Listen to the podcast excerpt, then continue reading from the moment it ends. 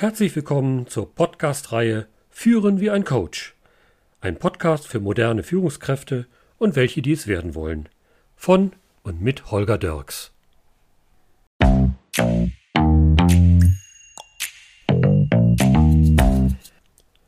Schön, dass ihr dabei seid. In meinem Podcast geht es um die Themen Führung, Coaching und alles, was für die Entwicklung von Führungskompetenz wichtig ist. In den Episoden beleuchte ich immer wieder andere Schwerpunkte, gebe Praxisbeispiele, spreche mit Führungsexperten, Coaches und Trainern, besuche Führungskräfte in ihren Unternehmen und möchte auch euer Feedback regelmäßig mit einbinden. Natürlich werden auch die veränderten Herausforderungen für Führungskräfte in der digitalen Arbeitswelt einen großen Raum einnehmen. Corona hat ja auch das Thema Führung auf Distanz erheblich beschleunigt und ich gebe Tipps, wie ihr eure Teams im Homeoffice angemessen motiviert und steuert. Mein Name ist Holger Dirks, ich bin Coach, Berater und Interim Manager und wünsche euch nun viel Spaß beim Zuhören. Und schon geht es los mit unserer ersten Folge Wer bin ich und wer sind die anderen? In dieser Folge geht es um wesentliche Grundeinsichten für gute Führungsarbeit. Grundeinsichten meint, wie sollte das Mindset oder auch die innere Haltung von Führungskräften sein? Liebe Hörer, Führung beinhaltet im Wesentlichen zwei Aufgabenbereiche. Zum einen das Organisieren und Managen von Arbeit, also das Planen und Steuern von Arbeitsprozessen, das Kontrollieren, Optimieren, Benchmarken und Bilanzieren häufig auch ein gehöriger Anteil von Verwaltung, Dokumentation, Planung und Budgetierung und so weiter. Der zweite Aufgabenbereich ist das Führen von Menschen, also das Informieren und Kommunizieren, das Fordern und Fördern, das Motivieren und Entwickeln von Menschen und Teams. Was meint ihr? Welcher Aufgabenbereich steht bei den meisten Führungskräften im Fokus? In der Regel ist es das Arbeitsmanagement, und der Aufgabenbereich Führen von Menschen wird eher nur so nebenbei wahrgenommen, vielleicht auch manchmal nur als lästige Pflicht. Das hat damit zu tun, dass im Bereich Arbeitsmanagement das Ergebnis und die Zielerreichung engmaschiger dokumentiert und kontinuierlich bewertet wird. Führungsleistungen werden dagegen selten bewertet und häufig wird es den Führungskräften selbst überlassen, wie viel notwendige Führungszeit sie für ihre Mitarbeiterinnen und Mitarbeiter einplanen und schließlich auch realisieren. Ein Unternehmen kann ohne systematische Führungsleistungen seiner Führungskräfte sicher auch erfolgreich sein. Ich bin jedoch überzeugt, dass der Erfolg meist nur von kurzer Dauer sein kann und die Wettbewerbsfähigkeit von Unternehmen sinkt dann sehr schnell, wenn sich Führungskräfte nicht ausreichend mit dem Aufgabengebiet Menschenführung befassen. In meiner langjährigen Führungs- und Beratungspraxis habe ich immer wieder erlebt, dass sich a. Führungskräfte der Bedeutung des Aufgabengebietes Führen von Menschen und Teams in ihrer Organisation nicht ausreichend bewusst sind oder b. dass sich Führungskräfte nicht die notwendige Zeit für Menschenführung nehmen oder c. Führungskräfte benötigen für dieses wichtige Aufgabengebiet Hilfestellungen. Daher liegt der Schwerpunkt dieser Podcast-Reihe auf dem Thema Menschenführung und ihr dürft regelmäßig wertvolle Anregungen und Tipps in meinen Episoden erwarten. Welche Erfahrungen habt ihr gemacht? Mit welchem Mindset seid ihr bisher an eure Führungsaufgaben herangegangen? Ich möchte euch kurz bitten, über folgende Frage nachzudenken. Was unterscheidet guter von weniger guter Führung? In erster Überlegung werdet ihr vielleicht denken, was für eine profane Frage. Die Antwort ist doch klar. Als Führungskraft muss ich mein Unternehmen, mein Team, meine Mitarbeiter anleiten. Ich bin verantwortlich für die Ergebnisse meiner Mannschaft und wenn ich schlecht führe, wären die Ergebnisse sicher weit schlechter ausgefallen, als sie heute sind. Ja, das könnte vielleicht so sein, aber sehen deine Mitarbeiter das auch so? Sind diese zufrieden und schöpfen ihr gesamtes Leistungspotenzial im Sinne deiner Organisation bzw. deines Unternehmens aus? Leider kommen viele Studien und anonyme Befragungen von Mitarbeitern zu einem häufig anderen und ernüchternden Gesamtbild. Viele Mitarbeiter sind mit der Führungsarbeit ihrer Vorgesetzten eben nicht einverstanden. Sie fühlen sich wenig wertgeschätzt und die emotionale Bindung zu ihrem Unternehmen wächst nicht mit der Betriebszugehörigkeit, sondern im Gegenteil. Die emotionale Bindung nimmt eher ab. Woran liegt das? In der Literatur gibt es unzählige Definitionsversuche von Führung, also im Sinne guter Menschenführung. Und Land auf und Land ab werden immer neue Managementpraktiken propagiert. Alle Ansätze hier zu besprechen, wird sicher auch eine ganze Podcast-Reihe sprengen. Doch möchte ich euch in dieser Podcast-Folge als Extrakt aus der Führungsliteratur als auch aus meiner Führungs- und Coaching-Praxis die drei wesentlichen Grundeinsichten für gute Führungsarbeit vorstellen. Und gerne liefere ich euch dazu jeweils Praxisfälle. Erste Grundeinsicht. Die Führung von mir anvertrauten Menschen kann nur erfolgreich gelingen, wenn ich mich selbst gut und situativ führen kann. Was meine ich damit? Wenn wir anderen Menschen oder Teams im Arbeitsumfeld begegnen, fragen wir uns häufig und versuchen herauszufinden, wie diese so ticken. Also ist der Gegenüber eher ein Gefühlsmensch oder eher der rationale Typ, ist er offen für Neues und begeisterungsfähig oder eher nachdenklich und so weiter. Weißt du, wie du selber tickst, was dich antreibt, welche Eigenschaften dich ausmachen? Und weißt du eigentlich, wie deine Mitarbeiterinnen und Mitarbeiter dich wirklich wahrnehmen und was sie von dir als Führungskraft wirklich erwarten? Um zurück auf die Einstiegsfrage zu kommen, dein Team, deine Organisation, dein Unternehmen mag vielleicht eine zufriedenstellende oder gar auch eine gute Leistung abliefern. Aber vielleicht hast du dich als Führungskraft auch in der einen oder anderen wiederkehrenden Situation, sagen wir mal, suboptimal verhalten und ein oder mehrere Mitarbeiter sind von dir ganz persönlich oder von deinem Tun enttäuscht oder gar frustriert. Und sie machen vielleicht nur Dienst nach Vorschrift und sind im Begriff, sich von dir oder deinem Unternehmen abzuwenden. Ich meine also eine deutliche Diskrepanz von Eigenbild und Fremdwahrnehmung. Ein Beispiel. Der neue Standortleiter in einem Unternehmen hat er seine Wirkung als Vorgesetzter gegenüber einem Teamleiter maßlos unterschätzt. Was ich mit unterschätzen meine, erläutere ich später. Auch nach einigen Wochen im Unternehmen gelang es dem Standortleiter nicht, warm zu werden mit diesem Teamleiter. Der Einfachheit halber nennen wir den Teamleiter mal Meier. Äh, Herr Meier hatte eine sehr wichtige Schlüsselrolle inne und war in allen angrenzenden Abteilungen für seine Arbeitsqualität überdurchschnittlich anerkannt. Zum Start hatte der neue Standortleiter mit seinen Führungskräften ausführliche Gespräche zu Arbeitsaufgaben und zur Situation in den Verantwortungsbereichen geführt. Auch mit Herrn Meyer. Während mit den weiteren Teamleitern sehr schnell eine vertrauensvolle Zusammenarbeit möglich wurde, gelang das mit Herrn Meyer nicht. Auch nach einigen Monaten besserte sich das Verhältnis nicht und der Standortleiter war zunehmend ratlos. Völlig überraschend kündigte Herr Meier sein Arbeitsverhältnis und neben Ratlosigkeit führte der Standortleiter auch ein schwindendes Selbstvertrauen in seine Führungsfähigkeit. Schließlich suchte der Standortleiter Rat bei seiner Personalabteilung, die schließlich einen Kontakt zu mir herstellte. In einem mehrwöchigen Coaching-Prozess ermunterte ich den Standortleiter, sich intensiv mit sich selbst auseinanderzusetzen. Heißt, der Standortleiter sollte seinen eigenen Motiven, Werten und Bedürfnissen auf den Grund gehen. Er sollte verstehen, warum er sich in der einen oder anderen Situation sich so oder so verhielt. Und er sollte Führungssituationen aus der Vergangenheit nachempfinden. Ich fragte ihn, was er bei seinen Teamleitern an unterschiedlichen Einstellungen und Arbeitsweisen wahrgenommen hat und welche unterschiedlichen Reaktionen diese Situationen bei ihnen auslösten. Diese Retrospektive gelang natürlich nicht auf Anhieb. Von Coachingtermin zu Coachingtermin arbeitete es aber in ihm, und eine für ihn wertvolle Erkenntnis kam immer deutlicher zutage. Ihm wurde bewusst, dass er als Führungskraft eher einen gewollt emotionalen Abstand zu anderen einnahm. Einer von vielen Beweggründen für sein Verhalten war ein starkes Motiv nach Distanz. Dies war bisher für ihn im Verborgenen geblieben, jedenfalls war ihm das in dieser Deutlichkeit nicht klar.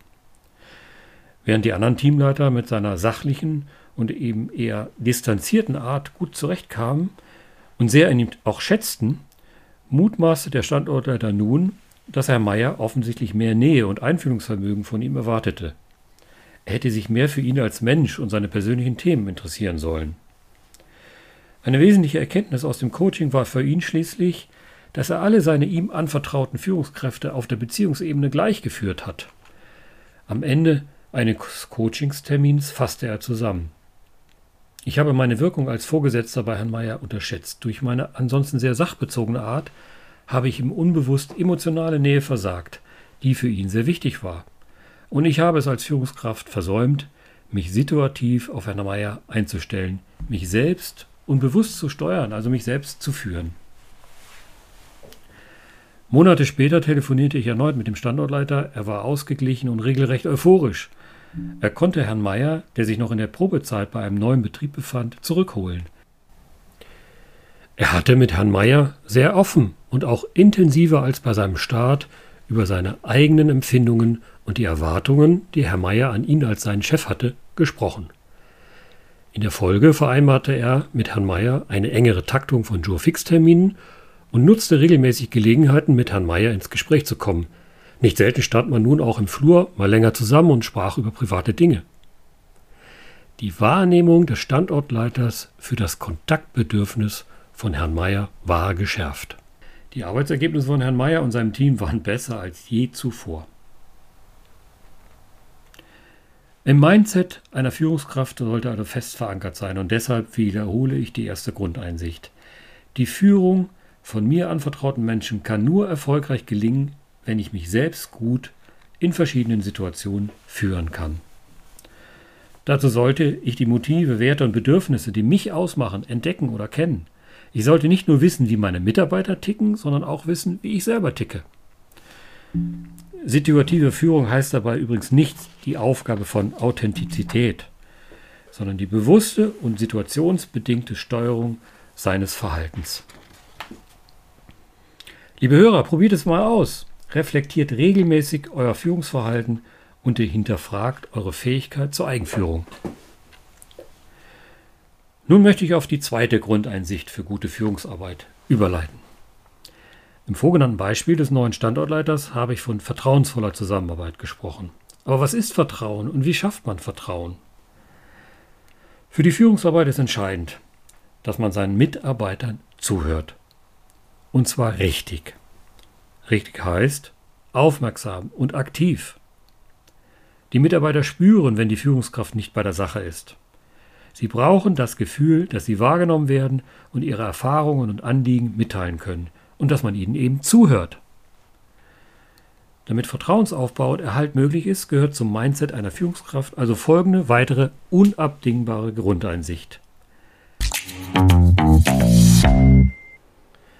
Verstehe Führung als Dienstleistung für deine Mitarbeiterinnen und Mitarbeiter. Warum ist der Dienstleistungs- oder besser noch Servicegedanke beim Thema Führung so wichtig? Die meisten Mitarbeiter haben ihre Chefin oder ihren Chef nicht aussuchen können. Sie konnten ihre Vorgesetzten nicht demokratisch wählen. Oder wie ist es bei euch, lieber Zuhörer? Sicher auch nicht, oder? Wenn ihr Führungskraft seid, habt ihr euch mal gefragt, ob euer Team euch als Führungskraft eigentlich haben wollte? Wenn sozusagen die Legitimation oder vielleicht besser gesagt die Anerkennung eurer Führungsrolle im Wesentlichen durch die Organisationsstruktur vorgegeben ist, dann läuft was falsch. Da muss also noch mehr sein. Ja, es ist natürlich auch die fachliche Expertise und die Erfahrung, die man möglicherweise in einem speziellen Aufgabengebiet über einen längeren Zeitraum hinzugewinnen konnte. Oder man konnte in besonderem Maße und erfolgreich Kunden für Produkte oder Dienstleistungen seines Unternehmens begeistern, ist also ein wahrer Vertriebsprofi. Aber ein Vertriebsprofi zu sein oder eine besondere Expertise in einem Fachgebiet zu haben, reicht nicht aus und ist manchmal übrigens auch gar nicht notwendig um eine gute Führungskraft zu sein. Als Führungskraft sollte man ein Experte im Umgang mit seinen Mitarbeitern werden oder sein. Als Führungskraft ist man Dienstleister für sein Team und jedes Teammitglied. Und erst wenn diese Dienstleistungen in den Augen der Mitarbeiter ausreichend erbracht werden, gewinnt man wahre Akzeptanz. Und die Frage, ob man seinen Chef vertraut und ihm gerade auch in Krisenzeiten wie diese folgt, wird obsolet. Welche Dienstleistungen sollten nun die Mitarbeiter von ihrem Chef oder ihrer Chefin erwarten? In erster Linie ist es die Aufgabe von Führungskräften, Energie, Kreativität und Lernfreude bei seinen Mitarbeitern zu wecken. Es geht um die individuelle Unterstützung. Es geht um Orientierung geben und die Förderung der persönlichen Entwicklung der Mitarbeiter. Denn wer es schafft, das Potenzial seiner ihm zugeordneten Menschen freizusetzen, um dessen persönlichen Erfolg zu steigern, wird in der Regel auch bessere Arbeitsergebnisse seines Teams einfahren. Die Dienstleistung ist also im Grunde genommen das Coaching seiner Mitarbeiter. Eben führen wie ein Coach. Ein Coach hat wiederum einen besonderen Werkzeugkasten, wenn es darum geht, Menschen in persönlichem Wachstum zu begleiten. Nun kann nicht jede Führungskraft eine aufwendige Ausbildung als Coach durchlaufen. Doch was entscheidend ist, ist die innere Haltung, die auch einen Coach ausmacht. Eine gute Führungskraft gibt sein eigenes Wissen weiter und hilft anderen, es für sich selbst zu entdecken. Das ist die Dienstleistung, die ich meine, und die es den Mitarbeitern ermöglicht, eigene und gute Lösungen für ihre Aufgabenstellung zu finden. Liebe Hörer, vielleicht kennt ihr das nachfolgende Zitat aus einem Werk von Antoine de Saint-Exupéry. Ihr wisst schon, äh, der Pilot aus dem Zweiten Weltkrieg, der Autor vom Kleinen Prinzen. Wenn du ein Schiff bauen willst, dann trommle nicht Männer zusammen, um Holz zu beschaffen, Aufgaben zu vergeben und die Arbeit einzuteilen, sondern lehre die Männer die Sehnsucht nach dem weiten, endlosen Meer. Zugegeben, dieses Zitat wird häufig bemüht und wiederholt. Es beschreibt aus meiner Sicht aber einen wesentlichen Teil der Dienstleistung als gute Führungskraft. Es geht nicht darum, mit Anweisung quasi ein Mikromanagement auszuüben und den Mitarbeitern zu erklären, wie und was sie zu tun haben, sondern es geht eben vielmehr um die zielfokussierte und lösungsorientierte Begleitung von Menschen und Teams. Um es klar zu sagen, das Führungsverständnis, das man als Vorgesetzter zu wissen hatte, was und wie zu tun war und per Anordnung und Kontrolle agierte, hat ausgedient. Liebe Podcast-Hörer, bevor ich zur dritten wesentlichen Grundeinsicht im Mindset einer guten Führungskraft komme, möchte ich euch gerne zu zwei kleinen Gedankenexperimenten mitnehmen. Stell dir vor, ein Gesprächspartner, der dir gegenüber sitzt, zeigt dir eine Tasse und fragt dich, auf welcher Seite der Henkel der Tasse ist. Für dich ist er wahrheitsgemäß auf der rechten Seite und du sagst, der Henkel ist rechts. Doch diese Wahrheit gilt nur für dich. Denn für dein Gegenüber ist er links und er sagt, Quatsch, mein Lieber, der Henkel ist links. Wer sagt nun die Wahrheit? Ein anderes Beispiel. Es ist aus dem Kinderbuch Fisch ist Fisch des bekannten Kinderbuchautors und Grafikers Leonie Liony entnommen. Stell dir vor, ein Fisch und ein Frosch unterhalten sich. Der Frosch erzählt dem Fisch, was es an Land für Tiere gibt. Dabei beschreibt er den Fisch auch das Aussehen von Kühen. Sie haben vier Beine, schwarze Flecken und Hörner, sie fressen Gras und tragen rosa Säcke voll Milch. Der Fisch zeichnet jetzt ein Bild von einer Kuh, so wie er sich eben die Kuh vorstellt. Ihr könnt euch vorstellen, das Bild sieht trotz der genauen Beschreibung durch den Frosch ganz und gar nicht wie eine Kuh aus. Das Bild gleicht einem sonderbaren Geschöpf, eine Mischung aus Flossen und Beinen. Hier haben beide Beteiligten ihre eigene Auffassung der Wirklichkeit, die sie als wahr empfinden. Oder was meint ihr? Unser menschliches Verhalten und Führungssituationen sind sicher komplexer, als dass man dieses in zwei recht abstrakten Beispielen darstellen kann. Aber worauf ich hinaus will, ist die Erkenntnis, dass jeder Mensch die Dinge und Ereignisse um sich herum interpretiert und bewertet und daraus seine eigene Sicht konstruiert. Diese Sicht oder sagen wir besser subjektive Wirklichkeit bestimmt wiederum das Verhalten jedes Einzelnen. Und genau diese Erkenntnis, auf die ich nachfolgend noch etwas genauer eingehe, ist Leitgedanke der dritten Grundeinsicht für gute Führungsarbeit. Sei deinem Mitarbeiter grundsätzlich positiv zugewandt und versuche die zu verstehen und nicht zu ändern. Die Denk- und Erkenntnishaltung, die davon ausgeht, dass Wissen, Vorstellungen und andere Inhalte nicht naturgegeben sind, sondern vom Menschen als erkennendes Subjekt erst konstruiert werden, nennt man Konstruktivismus. Der Konstruktivismus hat seine Wurzeln unter anderem in der Philosophie, geprägt durch Sokrates und Immanuel Kant. Und bis heute setzen sich verschiedenste Wissenschaftsdisziplinen mit dieser Haltung auseinander und entwickeln sie weiter. Handlungsempfehlungen, die auf der konstruktivistischen Grundhaltung basieren, finden sich vielfach in Lehr- und Lernkonzeptionen und sind sehr erfolgreich. Liebe Podcasthörer, gute Führungskräfte machen sich diese Haltung zu eigen. Und sie verbinden sie mit einer grundsätzlich aufgeschlossenen und positiven Haltung ihren Mitarbeitern gegenüber. Die Gefühls- und Gedankenwelt eines jeden Mitarbeiters ist eben anders und es hilft weder meinem Mitarbeiter oder meinem Team, wenn ich ihm die Sichtweise, die ich möglicherweise für die einzig richtige halte, aufdränge. Konflikte und Frustration beim Mitarbeiter sind vorprogrammiert. Worauf kommt es also an? Gute Führungskräfte versuchen sich in die Gefühls- und Gedankenwelt ihrer Mitarbeiter einzufühlen. Sie versuchen ihre Mitarbeiter zu verstehen. Sie versuchen einmal die Welt aus den Augen des anderen zu sehen. Und der Mitarbeiter wird es honorieren. Im Coaching nennt man die Einnahme von anderen Sichtweisen Perspektivwechsel. Warum sollte man etablierte Coaching-Elemente nicht als Führungskraft nutzen? Natürlich kann ich auch meinen Mitarbeiter bitten, mal seine Perspektive zu wechseln. Den Versuch, die Sichtweise seines Gegenübers für eine bestimmte Zeit einzunehmen, bedeutet nicht, dass ich auch gleichzeitig seinen Standpunkt übernehme. Ich kann aber den Standpunkt meines Gesprächspartners möglichst genau erkunden, um ihn zu verstehen. Und anschließend fällt es vielleicht leichter, seinen eigenen, vielleicht vollkommen anderen Standpunkt zu erläutern und darzulegen.